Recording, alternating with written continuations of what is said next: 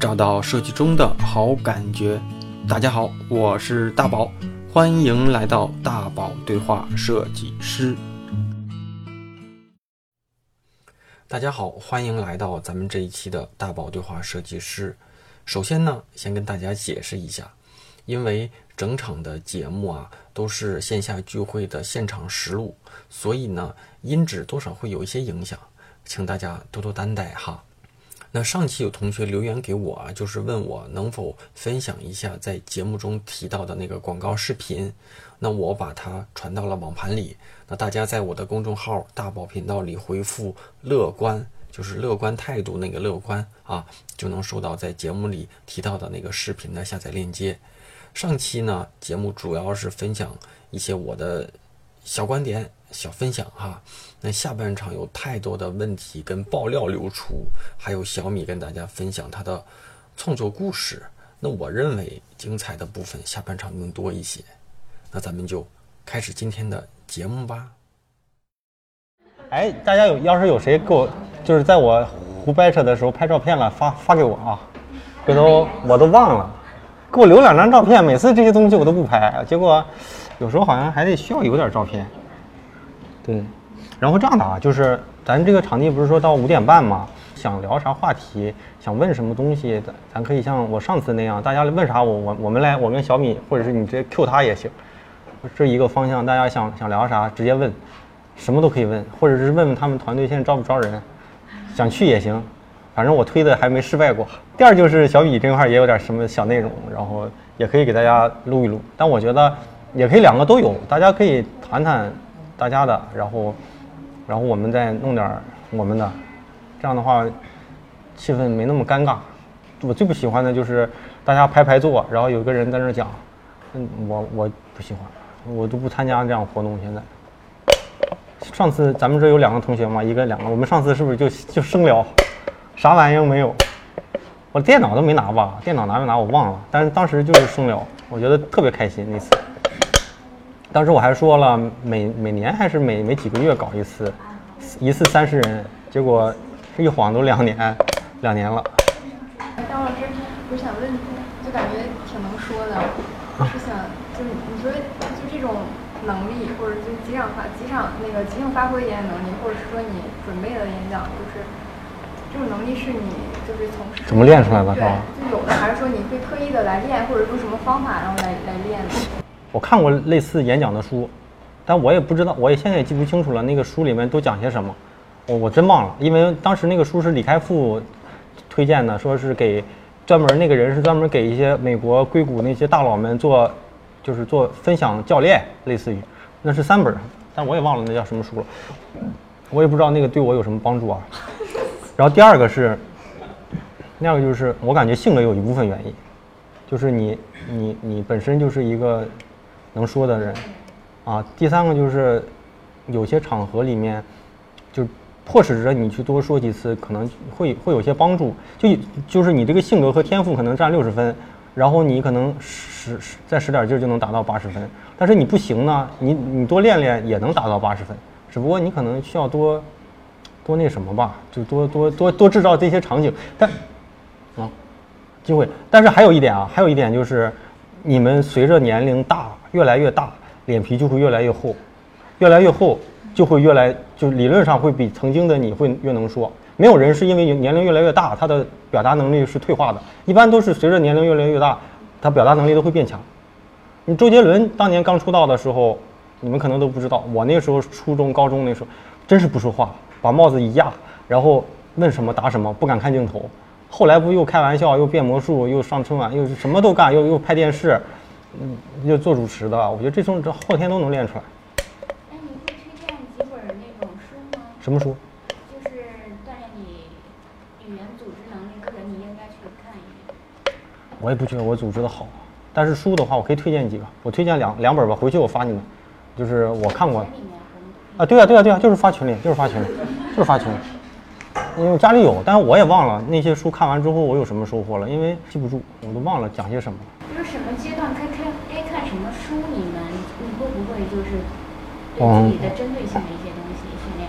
啊，这个这个好说。第一个是这样的哈，就是我我我以前说过我的阅读习惯，就是嗯，但我我现在确实是因为各种家庭的事情，看书比以前少了。但是呢，我会不停的关注哪些书我需要，我就会买。我买书从来都不会去犹豫啊。买完之后呢，你会发现你现在买的书，你不一定现在最想看，但是有可能是我现在看的书是我几个月甚至去年的书哈。这是第一，你看什么书，其实你自己会知道。比如说你问你吃什么，你说我也不知道我该吃什么，给你摆出三十份菜，你自然就知道你想吃什么了。你家里上你有好几十本书，你你肯定会知道你想看什么的。那你要是不想看什么，就说明你自己特别无知。因为你越想学习，你就会发现很多东西你都想知道。你越不知道的时候，你就越不需要去知道。无知的人就是无。在书店里面挑书的话，我基本上真的是不知道应该去看。你那你先看封面嘛。如果你觉得对这本书感兴趣，你看豆瓣上评分。一般我是我是这么看，但我很少去书店了啊。然后再就是，嗯呃，我以前就是就是呃就是规定好，就是每周必须看一本。但是有些书特别厚，四百多页那种，比如说什么，嗯什么什么思考的快与慢这种书，三百多页，确实确实也挺难读的。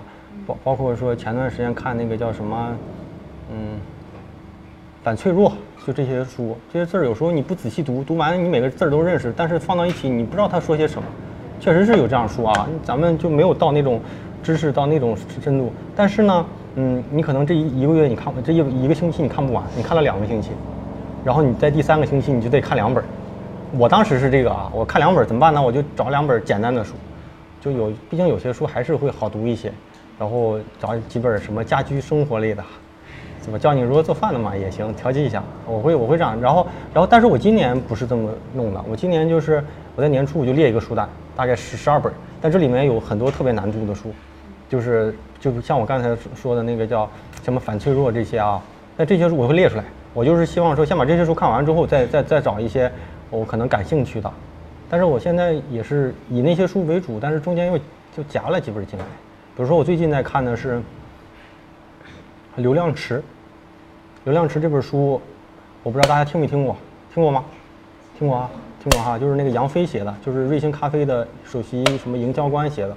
然后这本书我为什么要看呢？是因为这这个人曾经来我们公司做过一次分享，然后他其实讲的我也没觉得怎么，就是让我觉得怎么样啊。但是呢，老大特别就是觉得那个人牛逼。然后我那个那次分享我听到一半我就走了，你知道吧？走了之后呢，我就为了表现出我很积极，虽然我走了，那天确实有事儿，然后我就买本书嘛，我就说。哎呀，虽然我没听完，但是我确实是对它的内容很感兴趣。我都买书了，你们都没买。那本书买完之后，我就放家里放了好几个月。前两天我就，就，就就莫名其妙一翻，我就发现那本书写的真挺好。因为很多理论我们找到的一些大师写的都是基于西方的一些案例，什么美国什么什么，而且一些传统的案例，什么可口可乐如何怎么牛逼是吧？什么什么什么福特汽车怎么怎么牛逼是吧？但是那这个书它是就是他做的一些事儿。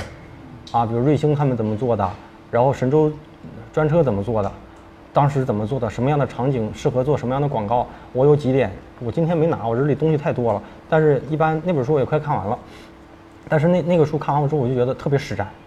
如果你是做互联网营销的，好多东西会给自己启发。就比如说他说什么，就是，与其你花很多精力去做一些大创意，但这个创意很不稳定，你去投放这种广告。还不如想办法做一个特别稳定的、重复性强的、让大家一看就明白的这种流水性广告。然后你做投放的时候，你不确定的东西，钱钱是确定的要花的，所以你要让公司的收益保持一个一定的流水，其实最适合做这些。然后什么流动的场景、不动的信息、流动的信息、不动的场景都行。就比如说在户外一个广告，要不是广告位是不动的，人是流动的；要不就是就是人是那个就是广那个广告位是流动的，但是人是不动的。但是两个都动就不行。他说，比如说像车厢的广告，车也在走，就大客车嘛，车也在走，那人也在走，这样的东西根本就记不住。然后他比如说他们做电梯里的那个灯箱的，就是那个分众的那个电梯广告，那有什么考虑？然后他们做了什么测试？为什么第三版就比第一版好？好在哪里？数据转化多少？你一看你就觉得啊，这个东西我也可以套用，就直接你们用到你们那个你们的场景里就行了。所以我们最近也有一些广告是投到今日头条上的，现在是找的是那些外包的设计公司给做。然后我现在就想说，能不能，就是我从一个很很重视，呃，设计的一个质感的人，品质的人，变成一个品质加效果。现在有个词儿，互联网公司里比较流行的叫品效合一，品牌的品，效果的效，品牌跟效果都要保证，怎么做？那这个人说的就我觉得就是这种品效合一，就是又能保证品牌的透传，又能保证效果可能还不错，但是优先保证效果的前提下去做品牌，因为互联网这东西品牌撑不了你，效果能撑了你，产品不好你再怎么做品牌也没用，但是你产品好，你没有品牌，理论上你说百度有品牌吗？我不知道，就是这样的嘛，所以互联网的品牌扎不住。反正那本书我觉得还就挺有用，但是当时我是为了给领导看嘛，然后我就我还放公司，我就是说你看，你们不是说它好吗？我都买书了，但是但是那本书还行，包括说，嗯，还有那个最近看那个叫呃不是最近看，也是买来还没看，因为领导给我推了嘛，我就说为了表现一下，我买了一本《增长黑客》，可能不是最新的书啊，但是那个理论什么东西我知道，但我就想系统的看看他是怎么说的。因为现在就是这样的，在互联网做设计，你得对效果负责任。以前的做品牌公司里的东西，你是对设计负责，但是现在是有时候你你有的时候你也得考虑效果，这东西效果不好，设计上的问题是什么啊？文案上的问题是什么？投放策略有什么问题？好像你都得去想。所以我现在就是，就是就有时候也挺拧巴的。就我知道那样做效果可能会好，但是我不想那样做，因为从从从设计的角色上看，你就觉得那个不是你想做的。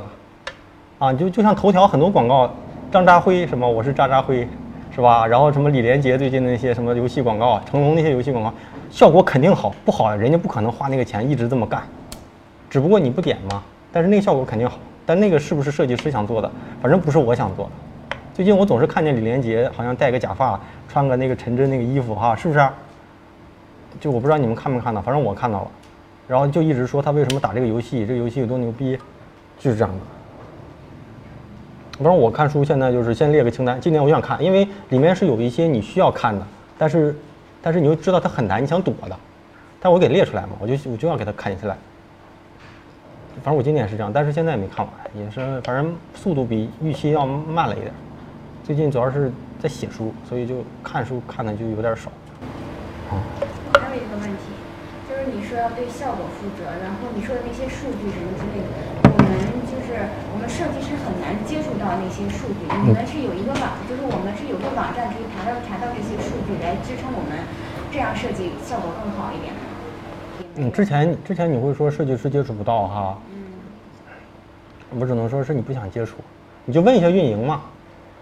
我现在是这样的，因为过去我是属于带着运嗯品牌运营的一些横向横向团队去做，但现在呢，我今年就希望说，就是。换句话说啊，就是大家如果关注佐藤可士和，我我把他当成我的偶像，他的个人介绍你你搜，现在打开百度你搜，他的介绍所有的介绍都一样，什么毕业于什么什么大学，然后是一个被称为能够带动销售的设计师，他肯定有这句话，大家可以看看啊，就是嗯，传统行业里能不能带动销售，你就能看到嘛，那大家这东西好不好卖啊，有没有人排队？这东西其实都能看到，但是互联网公司你只要问问运营，问问产品经理，他们都后台都有数据。如果你们自己不做不做这些，那后外面的投放也会有数据。有没有几本这种，就是说专门写这种效果，有设计类效果的这种？设计类效果不知道，但是增长黑客其实很多就是这样的。保证同样的变量不不变量的情况下，单变一个的时候，你们做测试，及时做测试，及时做调整。产品经理、运营、设计也组成一个小分队，每一次只做一个东西的改变，看看效果，就是可以的。你做的这个广告越不像广告，大家越觉得这是产品里面的核心信息，他们越愿愿意进去看看。你做了一个广告，我们都绕开走。如果大你就你增长黑客里面就有，你去看看，你现在记下来，记下来。这事儿就是这样的，你干出来了，你就会觉得有这个理论；你不干，别人干了，你才认为有。但是你自己干了，这东西，对吧？你可以看看增长黑客其实就是这样的。你想一想，就是，甚至说我有时候在想，以前我也在想，就是我们不去挑战别的专业里面的那些专业知识，因为比如说运营，他我我之前会觉得运营比你专业，所以他说什么，他做运营做运营的，美美术做美术的，反过来说，你做设计的时候谁不干预你？对不对？那你为什么不不能去 PK 他们的专业？有的时候就是这样的啊，他们在在非设计师的那个认知观里，他认为啊，这个一一堆一堆画里面，你把这个这个字给我放大，然后那块给我加粗，对吧？下面我想突出这画给我变红，再放大再加粗，然后这第三行你这个什么陵园那个你再给我放大，然后这个画面里全是放大加粗的好几点，那其实完全突出不了。从常识来说，他感觉都放大了，也变红了，也加粗了，也倾斜了，还加下划线了，对吧？其实应该是应该是，但是其实不是。那阅读了人的干扰，可能人家根本都不去看，反而还不如大大方方的就就就就把这些陈列出来，别人还觉得这可能是产品的一部分。我可能不阅读的时候，时候容易错过什么信息。就比如说，大家如果喜欢在那个喜马拉雅看听电台或者是用的时候，每次打开都有个弹窗，有个人什么什么课，我从来都没点过。而且大家要看微博或者看什么的时候，我不知道你们有没有尝试，最近有一些微博的开屏广告，就是那个呃携程啊，是不是？就是携程的那些机票广告，就截个图，还像素还不够，就是就是感觉是那个画面呢一个那个那个就是那个，假如说哪哪哪飞哪的那个列表，什么北京飞上海什么五百九十八元起，什么就就就截屏，大家可以关注一下，我可能没说你们没关注，就特别像一个就是截屏截上来的。但是你会还真就有时候想看一看，哎，怎么这么便宜？点进去之后发现根本就不是这么便宜，但是里面要告诉你什么什么，对吧？什么来一次说走就走的旅行吧，是吧？啊，什么文艺青年洗涤一下心灵去西藏，你可能就不会去看。可能现在是这样，因为很多测试是反常识的。就我我以前觉得用盐的东西，大概都是我能估计出来的。我不觉得用盐有什么用，而且我觉得只有大公司去搞用盐，为什么呢？他有这个钱能养得起，他希望给领导的一些呃决定做一些支持。而且我过去有一些用用那个用盐的朋友会这么说：说领导说什么，我们都可以用证用我们的数据来给他证明。就是我只要挑有利的证据，就能给他这个事儿给说圆了。但是现在你发现，如果客观的去做一些测试，很多东西都是反常识的。我们认为对的，但是就真是不对。因为我当时给小米出了一个命题，就是他画了那么多画，有些画肯定是有故事的，就是其实想听听当时，这不一定每一个真的，但是肯定有有故事。就比如说他给咱讲十个或者几个有故事的画，为什么当时画了这幅画，当时是什么状态下遇到什么事儿了，在或者是在画的过程当中遇到什么困难了这类的。这个因为很多人写歌也说嘛，我是因为爱情啊，什么家庭啊，是吧？什么婚姻啊这种。对吧？所以我觉得这个画，这个可以聊一聊。先聊画吧。先聊画吧。你先挑几个，你挑几个说说。因为这样啊，就是我我其实哎，等会儿画画就给他录着吧。我 我画也不能录啊。画也别录了，我画画可以，画可以录。你画你这么个人的东西，还不能录？万一你这样录完发出去，你的画涨价了呢？你插上我不敢。不都是就靠编故事涨的价吗？插上我不敢说，你知道吗？有些话不好。没事，你哪块不敢说，我给你掐了。那你都掐了吧。好，那随便聊一聊，好吧？因为其实画画这个事情对于我来说也不算太久，因为我是一个野路子出身。就我虽然学的是科班的，这有我学弟啊，但我们我的工作室其实跟画好没什么关系吧，完完全没有关系。大学时候学了什么？D D I V C S S 什么一些网页的东西，Flash，然后一些简单的代码都教，但跟画画真的一点关系都没有。所以其实我画画是完全野路子，你知道吧？然后这个事情呢，是我从百度出来，就是一六年给自己定的一个目标吧，就是因为我当时出来一直在做 UI 嘛，其实 UI 对于我来说是挺无聊的，包括我不知道现在。现在我在工作中其实做 UI，我也觉得很无聊。包括刚刚同学提的问题，数据啊、增长啊、除杂呀和一些其他等等东西，这些东西是对我来说是吃饭的，你知道吗？就我靠它去在企业中挣我这份工资。但画画其实对于我来说可能更多的是兴趣，所以一六年从百度出来呢，开始做画画这个事情。然后这个是最早的上半年的，我这发东西吧是半年一发，你知道吧？可能前面也会大家逼逼逼一些我的心情，你知道吗？因为。发的时候肯定是后半夜，一般都是后半夜两三点，然后那时候人是最脆弱的，你知道吗？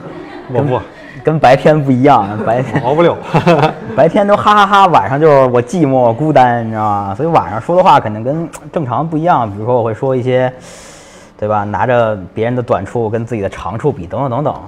然后呃，这个计划呢开始了以后，其实一六年刚出来，从百度出来的时候。我觉得真的不会画太多很好的东西，因为那个时候像大家刚开始画插画东西所接触到的那个东西一样，就你发现脑子里想的跟手跟不上，你知道吧？就手它有自己的想法，跟你这个脑子完全不搭边儿。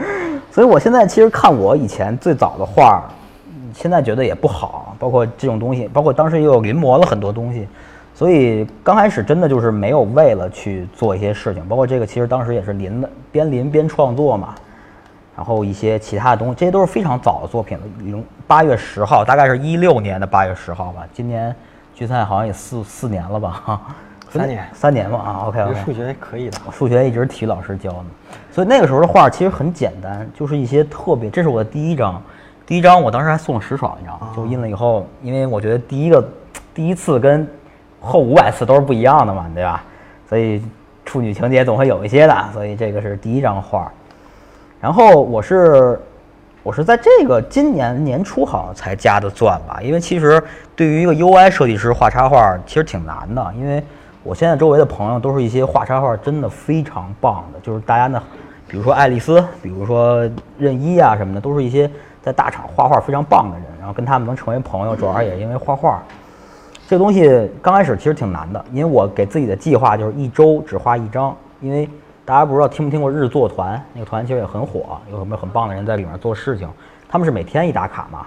但是我结合自己的实力以及我的精力，我觉得我可能顶多顶多做到一周一张，所以我现在基本上都是按一周一张跑。然后呢，每半年其实你会发现时间如果长了，大家能在半年里发出很多东西来。这东西跟你一周发什么不一样？半年的话，每半年每每周一张，半年以后你会发现你可能会有三十多张东西，可能他们的质量也是参差不齐。你看有的其实我很喜欢，就比如说这张我很喜欢，我打过它很多张，送给很多朋友。这个其实就是嗯上班嘛，上累了想画一点自己的想法在里面。然后也有些我觉得不太喜欢的，一般我不会喜欢都放第三页，你知道吗？那我问一个问题啊，哦为什么你所有的画里面都写一个吕字啊？这个东西是算是第一次它就有。我当时的一个想法特别简单嘛，就是我最先先先不要不要打断我哥，嗯先说这个觉得不好的。你看这些其实我觉得不好。嗯当时呢，因为每周这个时间点如果拉长了，其实有些时候你会很忙，有些时候你会很闲。闲的话可能多画几笔，忙的话可能就会少，可能质量会下降。但其实我也不太会追求哪个东西一定要好，哪个东西一定要不好。我其实初衷就是自己开心嘛。你看这张画其实打了送了很多朋友。至于刚才宝哥说为什么有“吕”这个字呢？其实这个是我第一次发年鉴就写出来的，就是应该是这个吧，会比较早吧。呃，就是我当时想画画的最大原因就是很多画里的世界你们是没法去的，就比如说有很多游戏里的场景，或者说是跟现实完全没有边的场景，知道吧？所以当时给自己的理念就是，我想感受到不一样的世界啊。就是虽虽然我很多年没有去旅行了，而且我是一个北京人，我基本很少出北京，所以我也想去看看外面的世界，或者说我不能达到的世界。上一次去去旅行是台北那次吗？我结婚去了一次，因为我结婚嘛，你肯定得去一次。所以结了婚以后，我就再也没有离开过北京了。他他去台北那次是我跟他去的。啊，那是我倒数第二次，啊，就是我去你看，咱们俩去台北得多少年了？得四年前吧？好多年了。对，那是我上上次旅游啊，然后再上次就是跟我媳妇结婚，因为你领个证说旅旅游一下吧，然后我们去日本玩了七天，因为因为婚假你们结婚了以后，婚假你们知道不请的话，一年就过废了，作废了，所以一年一年一定要把婚假请了，然后我当时请了婚假出去玩去了，所以其实我没有太多，而且我也不爱旅行，我不爱坐飞机，我坐飞机胆儿突突，你知道吗？所以我当时定了一个最简单的概念，就是我希望我的心可以自由，虽然我的身体在工位上被束缚着，你知道吗？但是我希望我的心可以自由，看看不一样的世界。所以旅当时就是这么来的嘛，然后坚持到今天，大概得有一百四十多张画吧，然后每张都是每一天做的。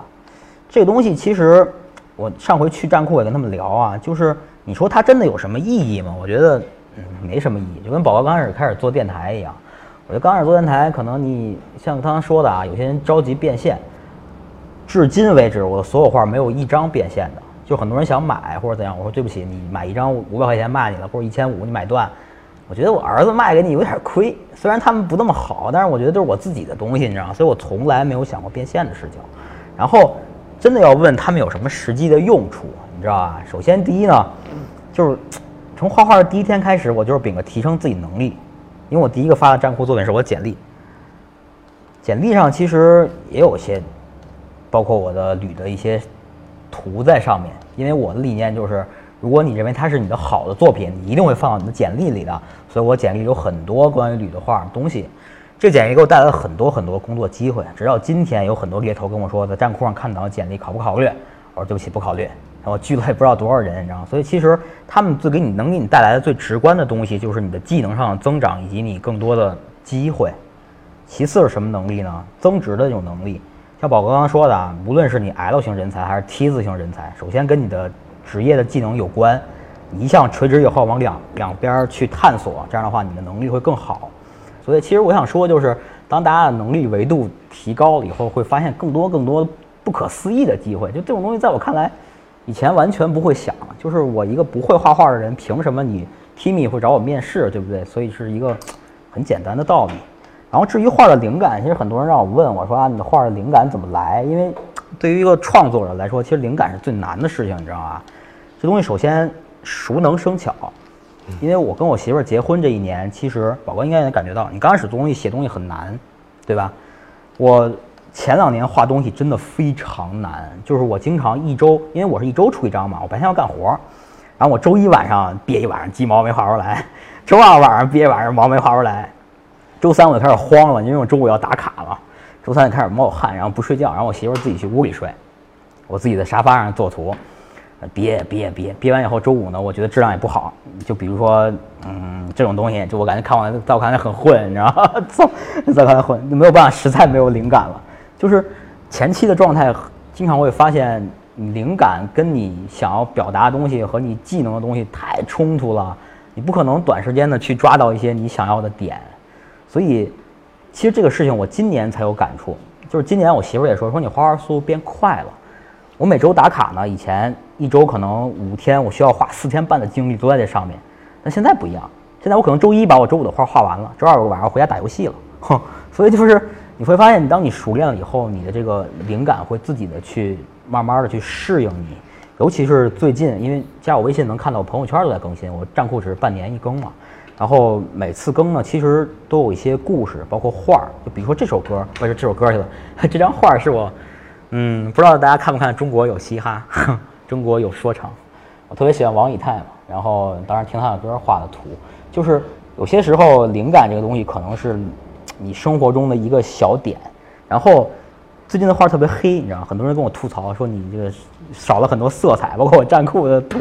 然后去去站库跟小编聊，他说你家这画越来越黑了。我说嗯，就是这个也能相由心生吧。就是我最近因为。年龄的问题啊，或者说工作问题，焦虑的事情很多的话，不太想画太彩色的东西。然后有一天我就找到一个点，就是这张图。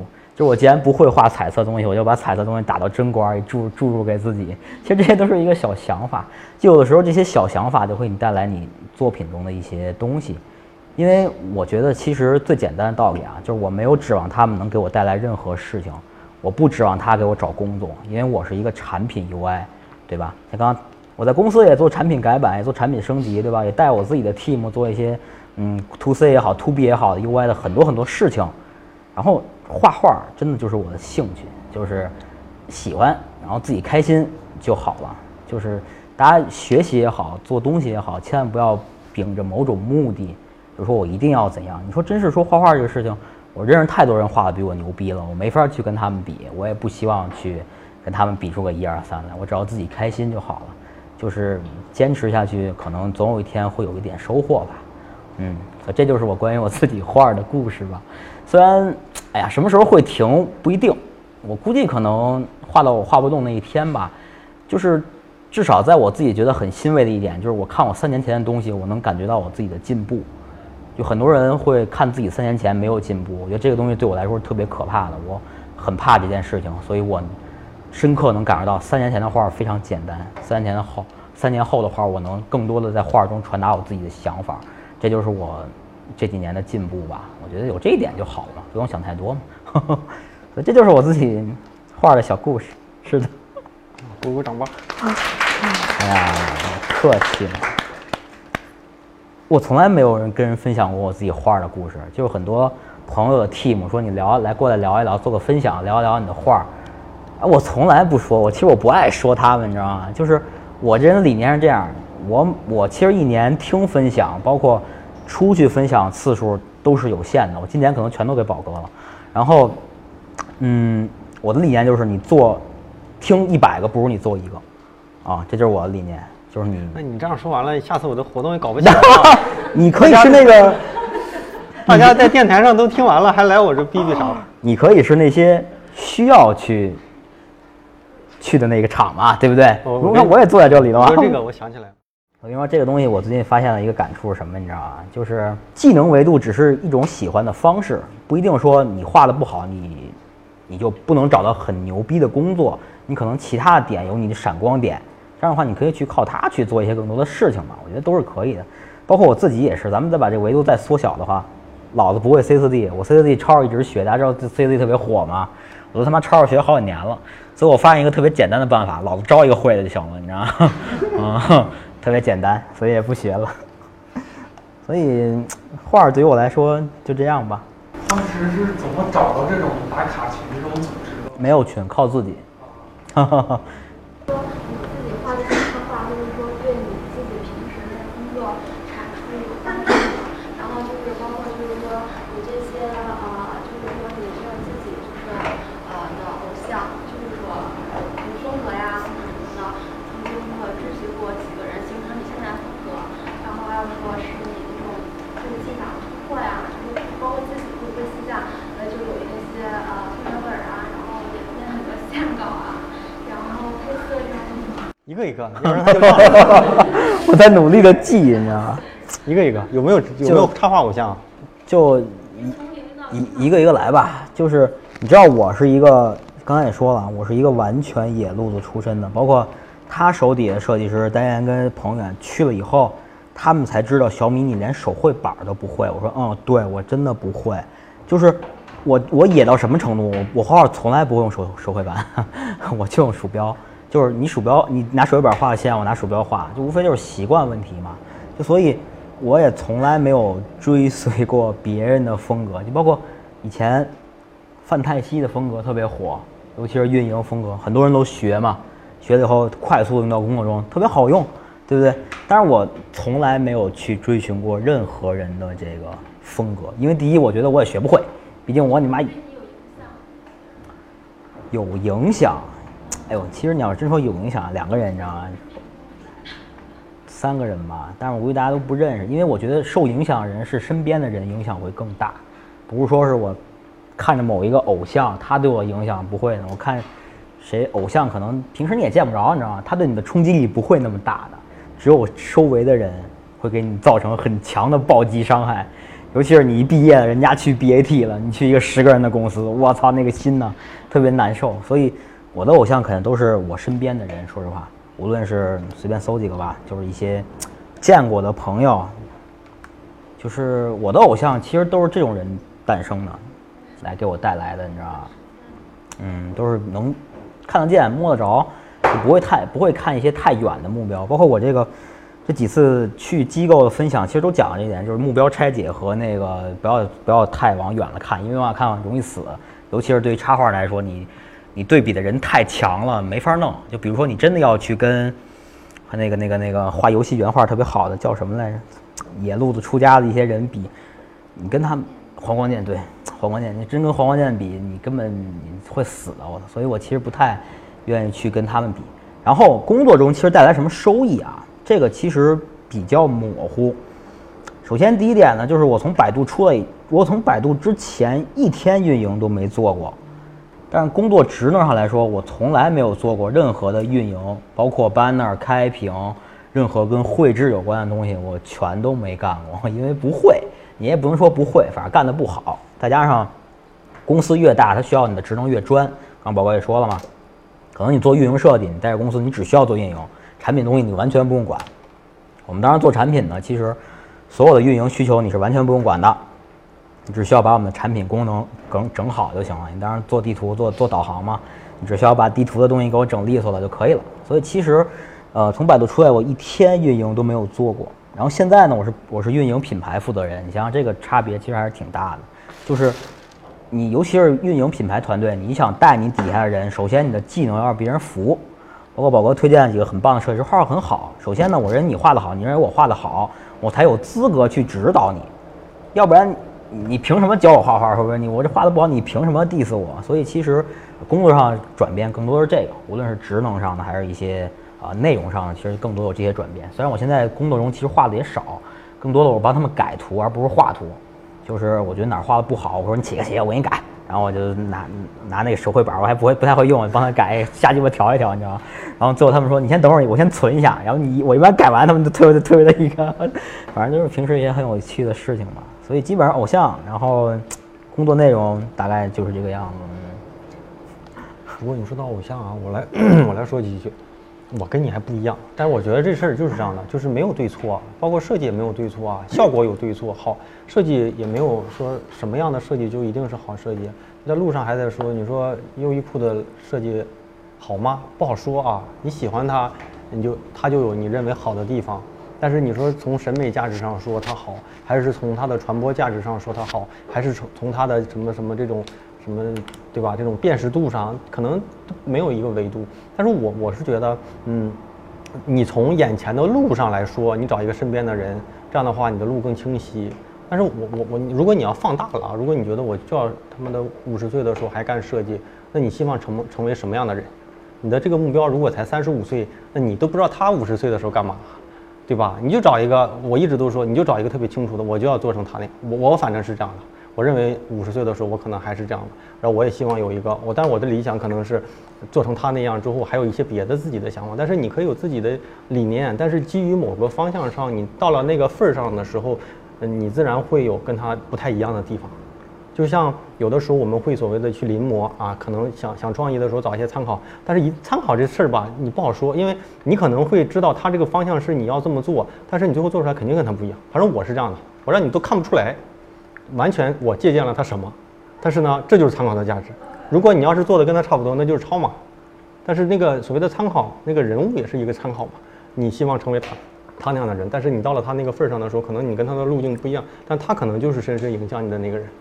也可能哪一期我胡胡掰掰，或者是过去的嘉宾哪一期，很多人因为某些人说的某些话，还真是有些启发，那这可能就是一个价值。我想我那个总结一下，就是问一下问一下关于设计思维和设计方法论的问题。嗯就是我不知道你有你在做设计的时候有没有自己的一套设计方法论，或者说在我们下面这些设计师在做设计的时候，怎么找到自己的一套设计方法论？嗯，每个每个阶段，嗯，行业里和专业里，或者是你做的业务里，都有不同的诉求，有不同的所谓的解决方案。我跟小米我们也聊过，怎么样去，比如说做做做 IP 啊，怎么样去做快速的运营，这些方法论，我觉得不是一个长久，但是你工作久了，你肯定是想东西有一套思路。那这套思路，嗯、可能会让你做的，比如说啊，这套思路可能会 在某些阶段让你比一些新人做东西做得更更稳，就不会错。但是有的时候他也不会让你做出很好的东西，肯定会是这样的。原研在他想不出来，可能西方设计师做的那那种天马行空的想象力，那这是他的好处和他的劣处，就自己去权衡嘛。所谓的这种这种这种思考方式，我肯定有，但是你要让我列到纸上的那种什么什么拿出来说的，我现在是没有。但是我肯定是看问题有自己的，嗯，想方案想方案也有自己的一些可能习惯吧。但是 但是具体的业务里肯定是 不同的业务阶段性都有不同的解决方案，可能。可能刚开始做 banner 的人就会觉得我要把 banner 做得漂亮，对吧？小朋友被我怼的都哑口无言。我说咖啡的包装有什么用啊？我要做好看。我说咖啡的包装最有用的是把咖啡先装起来嘛，要不然漏了嘛，对吧？他被我说的他这点都没想好，那东西对吧？但是嗯，你假如说做 banner 吧，那你第二个阶段你可能就会想，呃，这个 banner 有没有效果？第三个是有效果的情况下，我能不能过去是呃一个小时做一个，我变成一个小时做十个？第四个有没有机会是我做了一套嗯所谓的那系统，让我都不需要做运营来做这件事儿就能做好？你以后你自己改字你自己弄嘛，反正这套模板做下来不会太差。那那这就是方法论。但是你说这套方法论能不能套用在你的工作上？你的工作不一定，肯定是基于你们的。比比如说刚才说那个测试也是，那可能腾讯就不需要这么做，腾讯的微信一弄，九亿人都能看得到。我我就不需要搞那些东西，我都不，我甚至我都不需要搞你点击，因为我们卖广告，你们做到内容好不好，关我屁事儿。我把广告广告位置这个坑给你留出来，这就是钱。所以这些肯定是这这就是所谓的业务上的一些理论，但这个理论可能没法复用。但是日常的工作习惯，呃，怎么说就是我觉得新人首先要做好的养成一些好习惯，比如说小米说的对对齐这些事儿。我我我在那个星球里也说，做东西的时候列一个清单，如果没有这个习惯，在给别人看之前，字号一不一致，标点有没有有没有呃这种弄错，对吧？断句儿是吧？然后对齐是吧？然后一些甚至说我我以前带实习生，我都要求给我看之前的那个图层的分组都得给我弄清楚。因为第一呢，这是让你感觉到你对这些东西很在意；第二呢，这是一个好习惯；第三呢，是别人在修改你的图的时候，给别人带来一些习惯。就是我不知道，咱这有个韩国的同同学，我以前也有韩国同事，我我们每次下班的时候，我那个同事我留意到的就是他每次离开离开自己的座位的时候，都把椅子推到他的工位里面。咱们没有这个习惯，但是可能在骨子里人家就是那样做的，大家就没有感觉这个东西有什么好。但是就是这样的，我觉得养成一个好习惯，比如说每天把自己不用的一些素材，什么该删的删，然后该把没用的图层该删的删，该把没用的那个就是那种乱七八糟的东西该分组的给它弄成一个组，我觉得这些都是好习惯。这些好习惯现在还是那句话，现在你感觉没有什么价值，以后做久了你会发现你也不觉得这个东西很复杂，但是这些事儿确实能给你带来不少的效率。该命名的命名，我觉得这些都是一些可能做事习惯。反正我要求新人的时候都是这么干，所以刚开始这些小孩能扛住的，到最后都都都挺谢谢我，但是扛不住的就走了。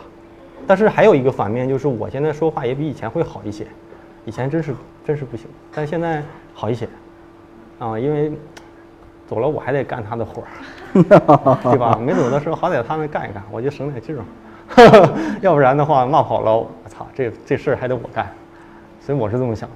但是日常的习惯，你可以想想，别别因为懒就不做，这些习惯时间久了就不会是一个很复杂的事儿。你知道我为什么打开了我原文件，你知道吗？哎，看到没有？太小了是吧？我是一个从来不分组的人，形状三千八百七十七，我不行，我必须得分，图层两千七百四十九。尤其是那什么，尤其是你这个东西要可能会别人会用得到的时候，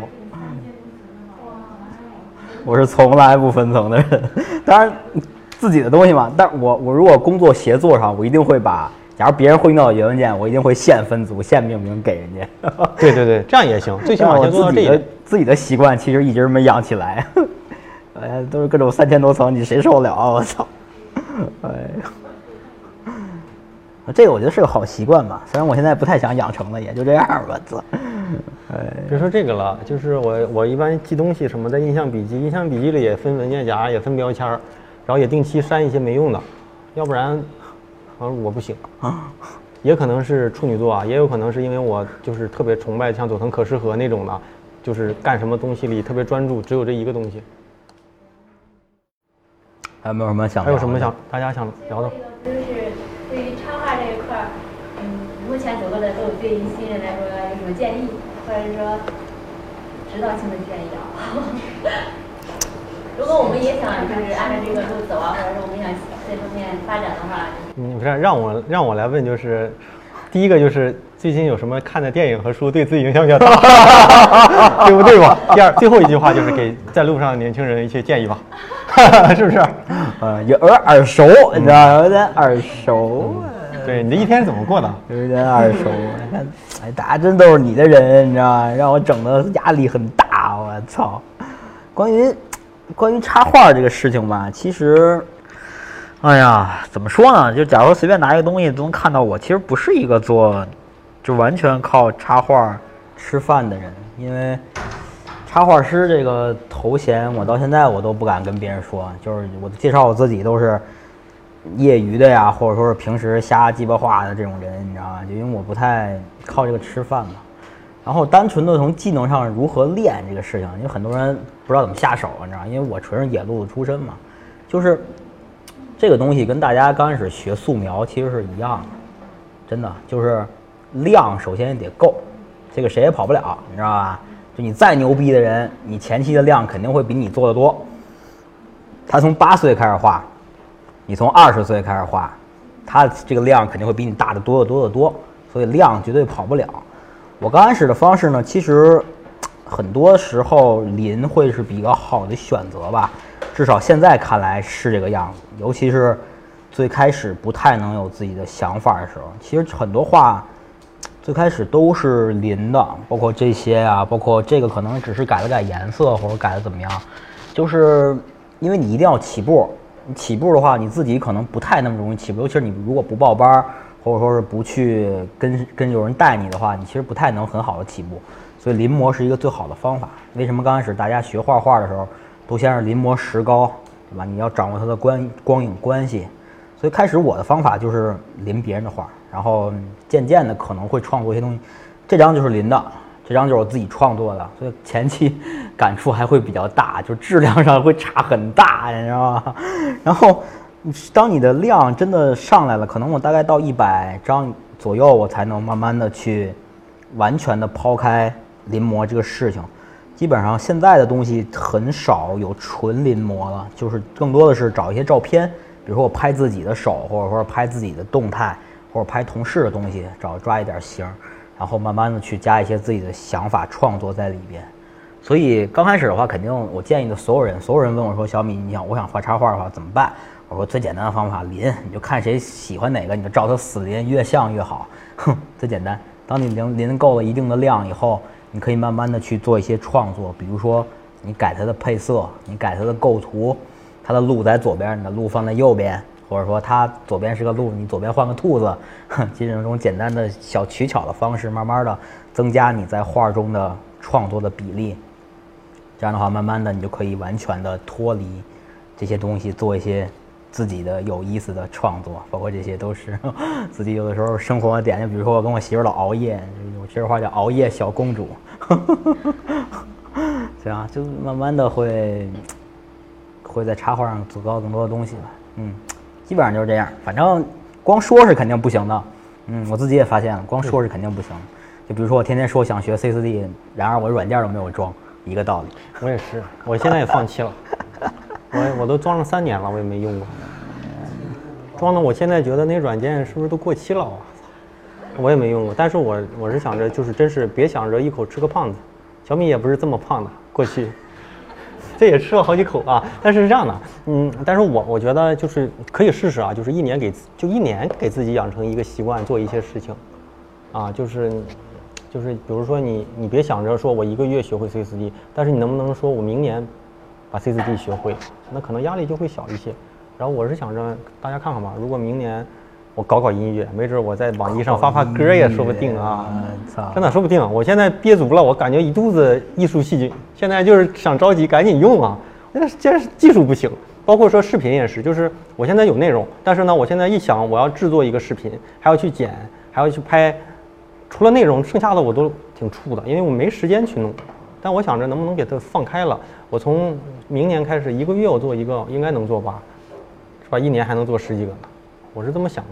嗯明年看看吧。不就这句话吗？我当时说了嘛，做可触碰的阶段性目标，你知道吗？对，目标太远了，有点难，操，有点难。哎，是一位 UI 设计师。哦，我也是，我也是。在工作中，就是呃会遇到呃产品还有运营会让你做一些东西，嗯然后你做几个方案以后，他想选那个你认为最丑的不是很好的嗯，跟我一样。我就想问，怎么能去做一种设计的推动，让他去选自己，就是或者说说服他去选自己想要的那个？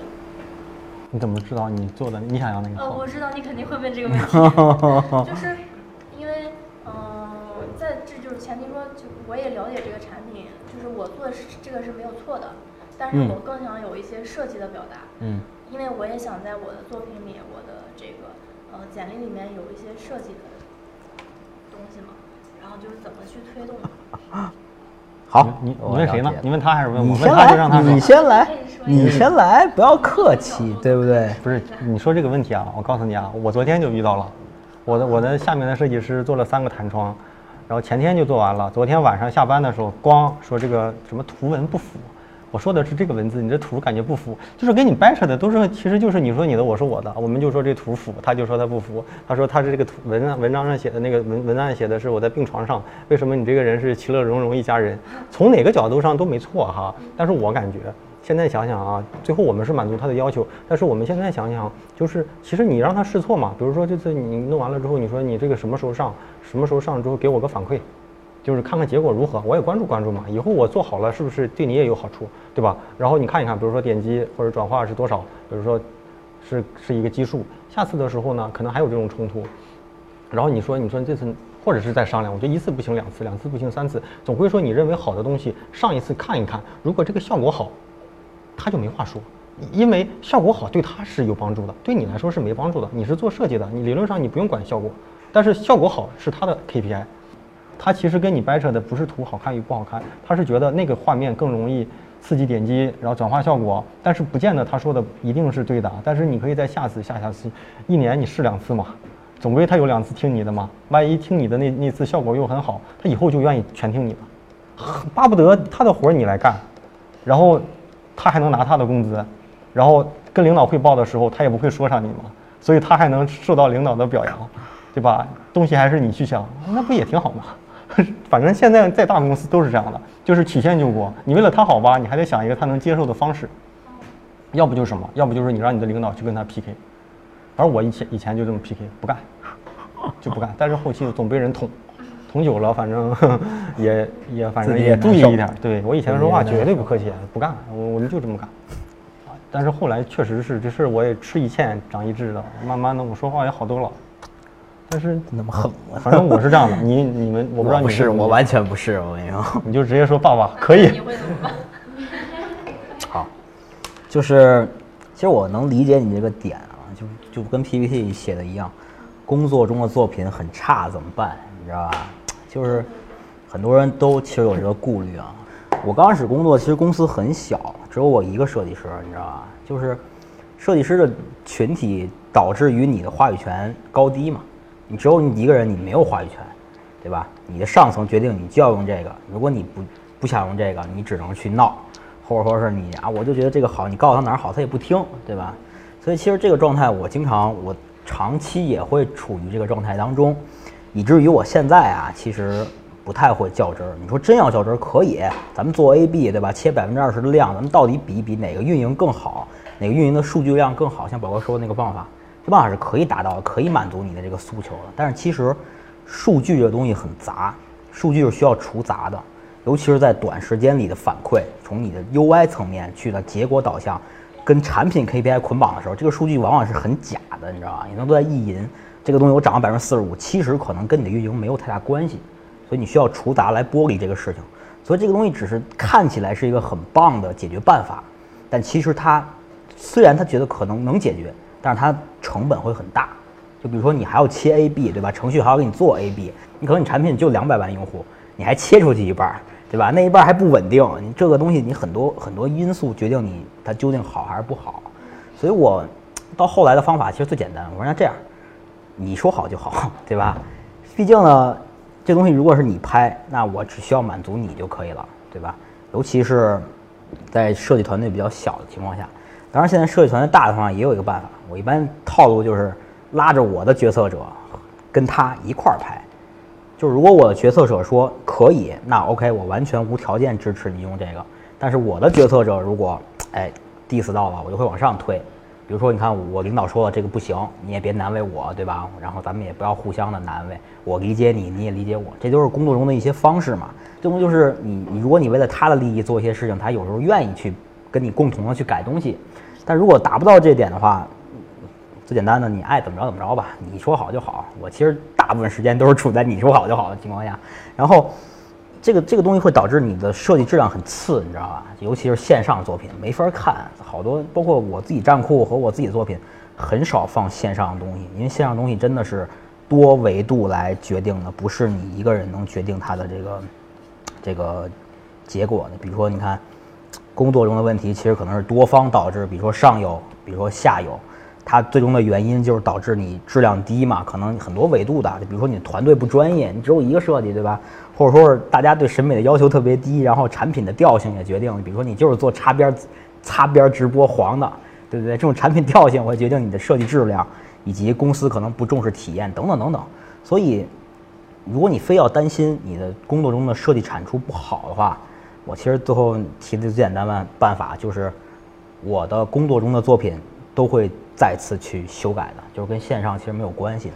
上线的稿当然我会自己再撸一遍，比如说哪些地方我觉得有问题，比如说这个可能我觉得工作经历写的太多了，我会用一个自己的方式再去想办法在我的设计中去改变它，提高一些有价值的页面，这样的话可以比较好的避免工作中的质量比较次的情况。当然，工作中合作其实另一种维度了嘛，我更愿意那种爸爸你说什么是什么那种，然后因为大家都舒服嘛，你要弄得特别刚，我觉得也不太好，所以这个也是我慢慢现在职场中臭油条，你知道他们叫臭油条。就是我其实是一个那种非科班呃出身的，然后呃就会有一个问题是我的基础就比较薄弱嘛，然后我会大概每三四个月呃就是说去精进某一样技能，比如说字体排版或者是三维或者是插画，嗯，然后我就这种长时间，我目前是经济的排版结束了，然后那个字体结束了，插画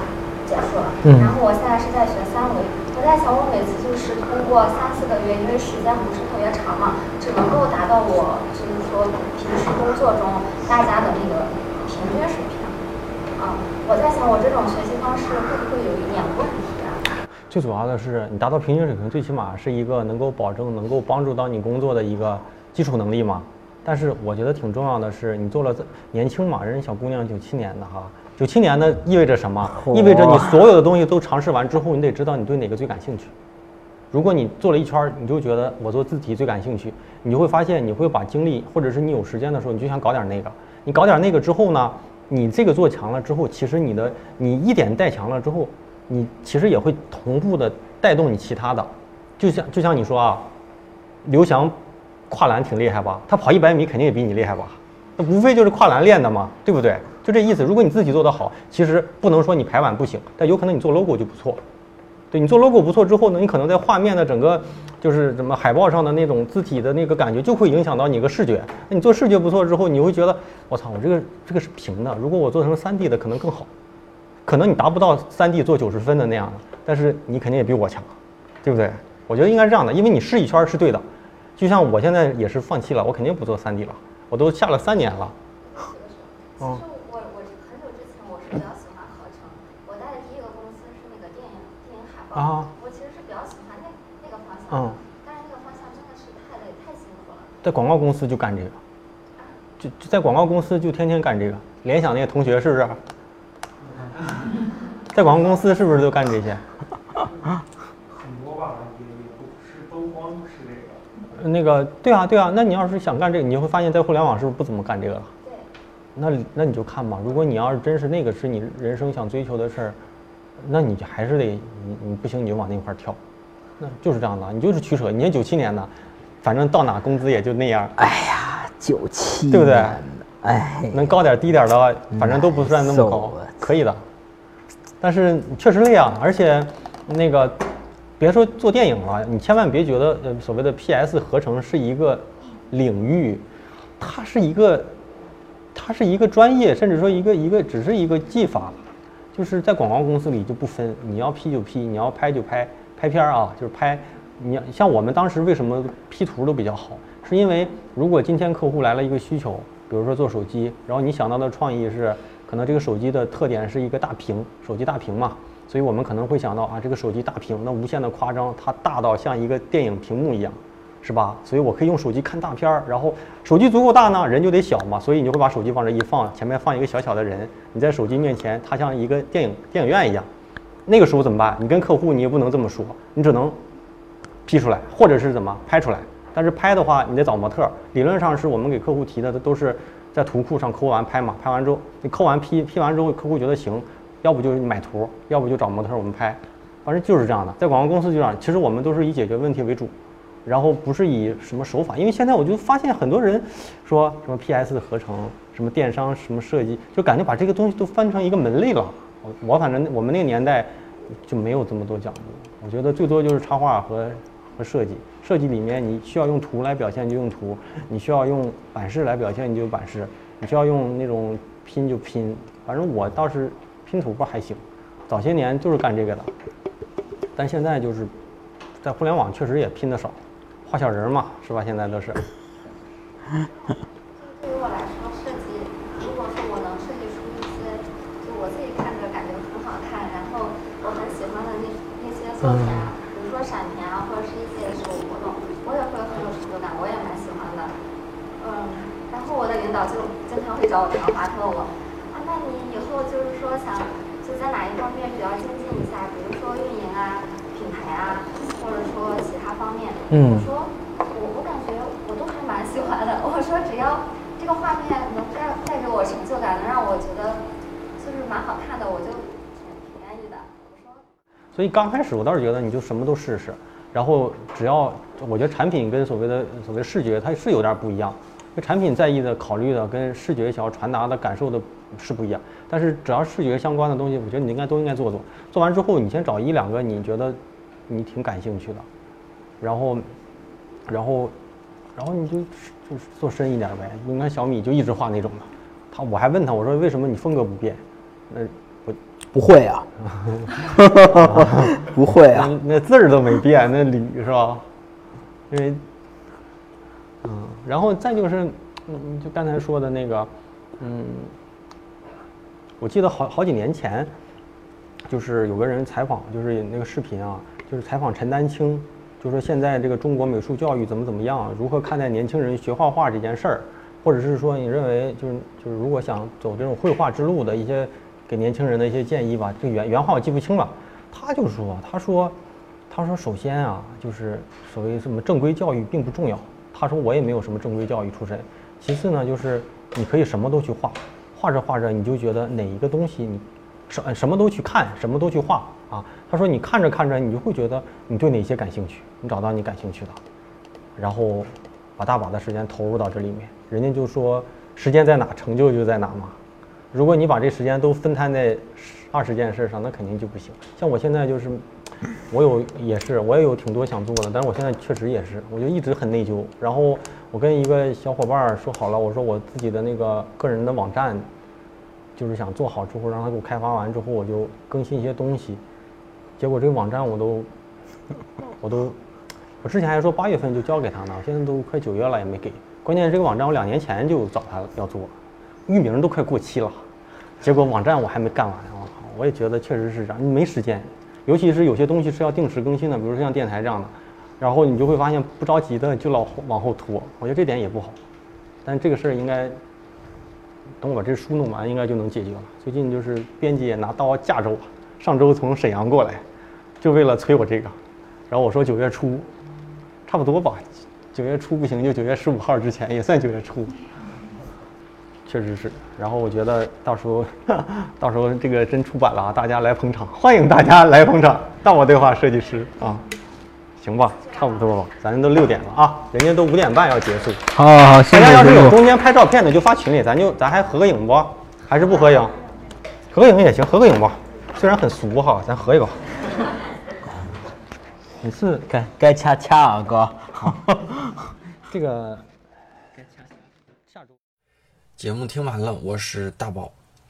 这次的线下聚会啊，可以放出来的内容差不多就这么多了。那下一次呢，也许会很久，那也许不用很久。如果有机会呢，我希望和你能够面对面。那如果有机会，我也希望听到你跟我聊聊你的故事。节目末尾感谢一下每期打赏的同学哈，啊，第一位叫 Towery 啊，下一位 Karen 啊，第三位优瑞 design，第四位同学叫巴达明啊，下一位木生啊，王小叶，最后一位老朋友冬雨已逝哈，真心感谢大家的打赏。除此之外，鼓励大家多多的留言评论，大家的任何一种支持方式都是对我和这个节目能够继续做下去最好的鼓励。虽然近期节目啊，我都会提一些知识星球，但我最近才发现，很多时候大家的提问给了我很多重新思考的机会跟角度。跟着大家的提问呢，我和大家一起创造了很多我认为高价值的内容。都说我在陪伴大家，其实大家也在不同的角色、场景跟圈子里，也在给我一些陪伴，啊，也在挑战我的一些专业跟知识边界。感谢大家加入星球的这些同学们。每天呢，在星球里的答疑啊，大多都是常回复。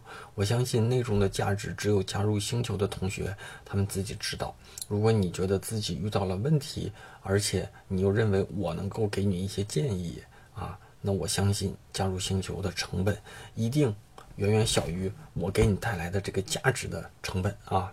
那在星球里，每天我都给大家做一些近距离的一对一的解答啊，欢迎加入我在知识星球开设的。专业的设计类社群啊，加入方式就是在我的公众号“大宝频道”里回复“归队”归来的归队伍的队，就能收到进群方式。鼓励大家多多留言、评论和分享。每周呢，我都会送出一本价值一百二十元的不染的杂志。大家留意你留言的平台哈，说不定就能收到我给你发的私信。大家对我的一切支持，我都能够看在眼里，记在心上。礼物呢，咱们还能送出几周。我希望下一次的收件人就是你，也希望收到你给我的音频投稿，片尾的声音出现的就是你。好了，咱们这一期的节目到这就差不多了哈。每周三晚上十点钟左右，网易云音乐、喜马拉雅、苹果播客、站酷、荔枝 FM 啊、蜻蜓等主流的播放平台会同步更新。最后呢，期待大家的投稿。咱们用一个听友的投稿结束咱们这期的节目，哈，下周再见吧，拜拜。嗨，宝哥，我是 Lizzy，是您电台的一名小粉丝。嗯，我来自福建，是一个非设计专业毕业的设计新人。第一次听您的电台是在去年八月底，当时刚好是我接触设计大概第十个月的时间，是一个很焦虑、很迷茫，不知道该怎么进步，不知道该学什么的一个阶段，很糟糕。然后当时。找了设计相关的音频来听，然后就找到了您的电台，并且一直听到了现在，很喜欢。然后到现在为止，印象最深的应该是小黑老师的那几期。我记得里面当时有一个观点是讲，嗯，小黑老师回到家，就是说在自己学习或者工作的状的区域环境里是不存在任何会影响自己的一些小物件，甚至是一束花这样子，就可能描述的不太准确，就是。大概就是这个意思。然后当时这个观点给我的影响很大，因为我自己本人就是一个很容易受这些小东西影响的人，并且就是很困扰，就不知道该怎么解决。然后在听了这那那一期之后，就知道了原来是可以这样子去做的，原来是说这样子的环境我是可以自己给自己创造的。所以到现在这个观点或者说这这一些声音都还声音都还在影响着我，还在提醒着我。我觉得。很好，很谢谢宝哥的这几期节目，嗯，然后这个只是一小点啦，其实帮助我的还有很多很多。然后，嗯，想要讲一个真正真正在实际上在生活中实际实际有帮助到我的，应该就是让我知道了该读什么样的书。这一点真的很感激宝哥，我现在也在读之中。然后在读的过程中，让我就是这个过程的自己是很满意的，就。嗯，不是很满意，不不敢说满意，就是还算比较比较理想的状态，所以我觉得很感激宝哥，让我比较有方向的在读一些书，让我觉得不那么虚，不那么的糟糕。谢谢宝哥，然后谢谢宝哥，非常非常非常感谢。我不敢说我今后一定会有多厉害，多厉害，多厉害，但是我觉得我以后一定是要走设计这一行的，一定。我希望自己是一个钻研型的，就是说。走心的，所以，嗯，我还会继续努力吧。然后，很感激宝哥，像让我有一种入了设计这个新的地方，就是说，呃，不对，真正确的表达应该是说，嗯，接触了宝哥的电台，让我感觉就是说我到了设计这么一个新的地方，我手里拿到了一块小小的地图，对，就是一个地图的这种感觉。所以，嗯，很真的很感激宝哥。然后。啊，新年快到了，新年快乐！我录了好多遍了，我已经从嗨变成了嗨。好了，就这样，宝哥，谢谢。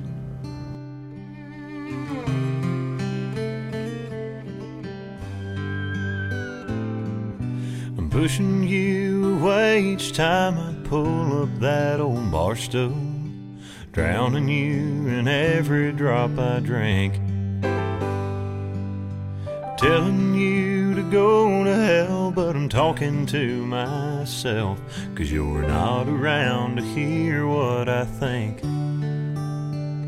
I'm trying to teach my heart to hate you, but it ain't working right. Now the truth is, I'm only drinking me lonely tonight. And Lord, it's more than just thirsty I'm feeling inside. Cause these tears I've been crying have left me bone dry. I wish the bartender had a cure I could buy. But the truth is, I'm only drinking me lonely tonight.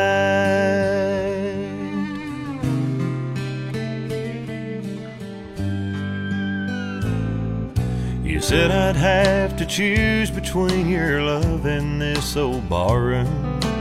I just laughed, but I guess you knew best.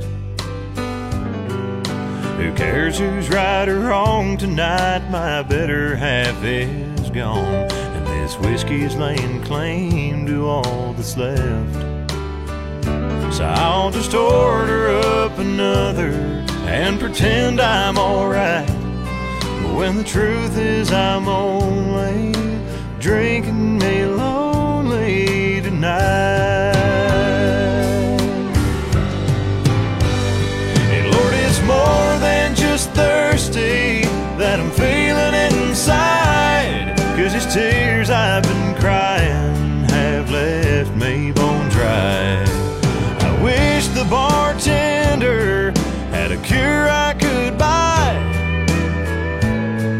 But the truth is, I'm only drinking me lonely tonight.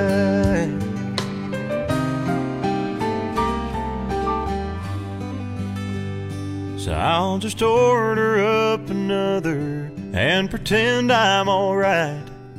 When the truth is, I'm only drinking me lonely tonight.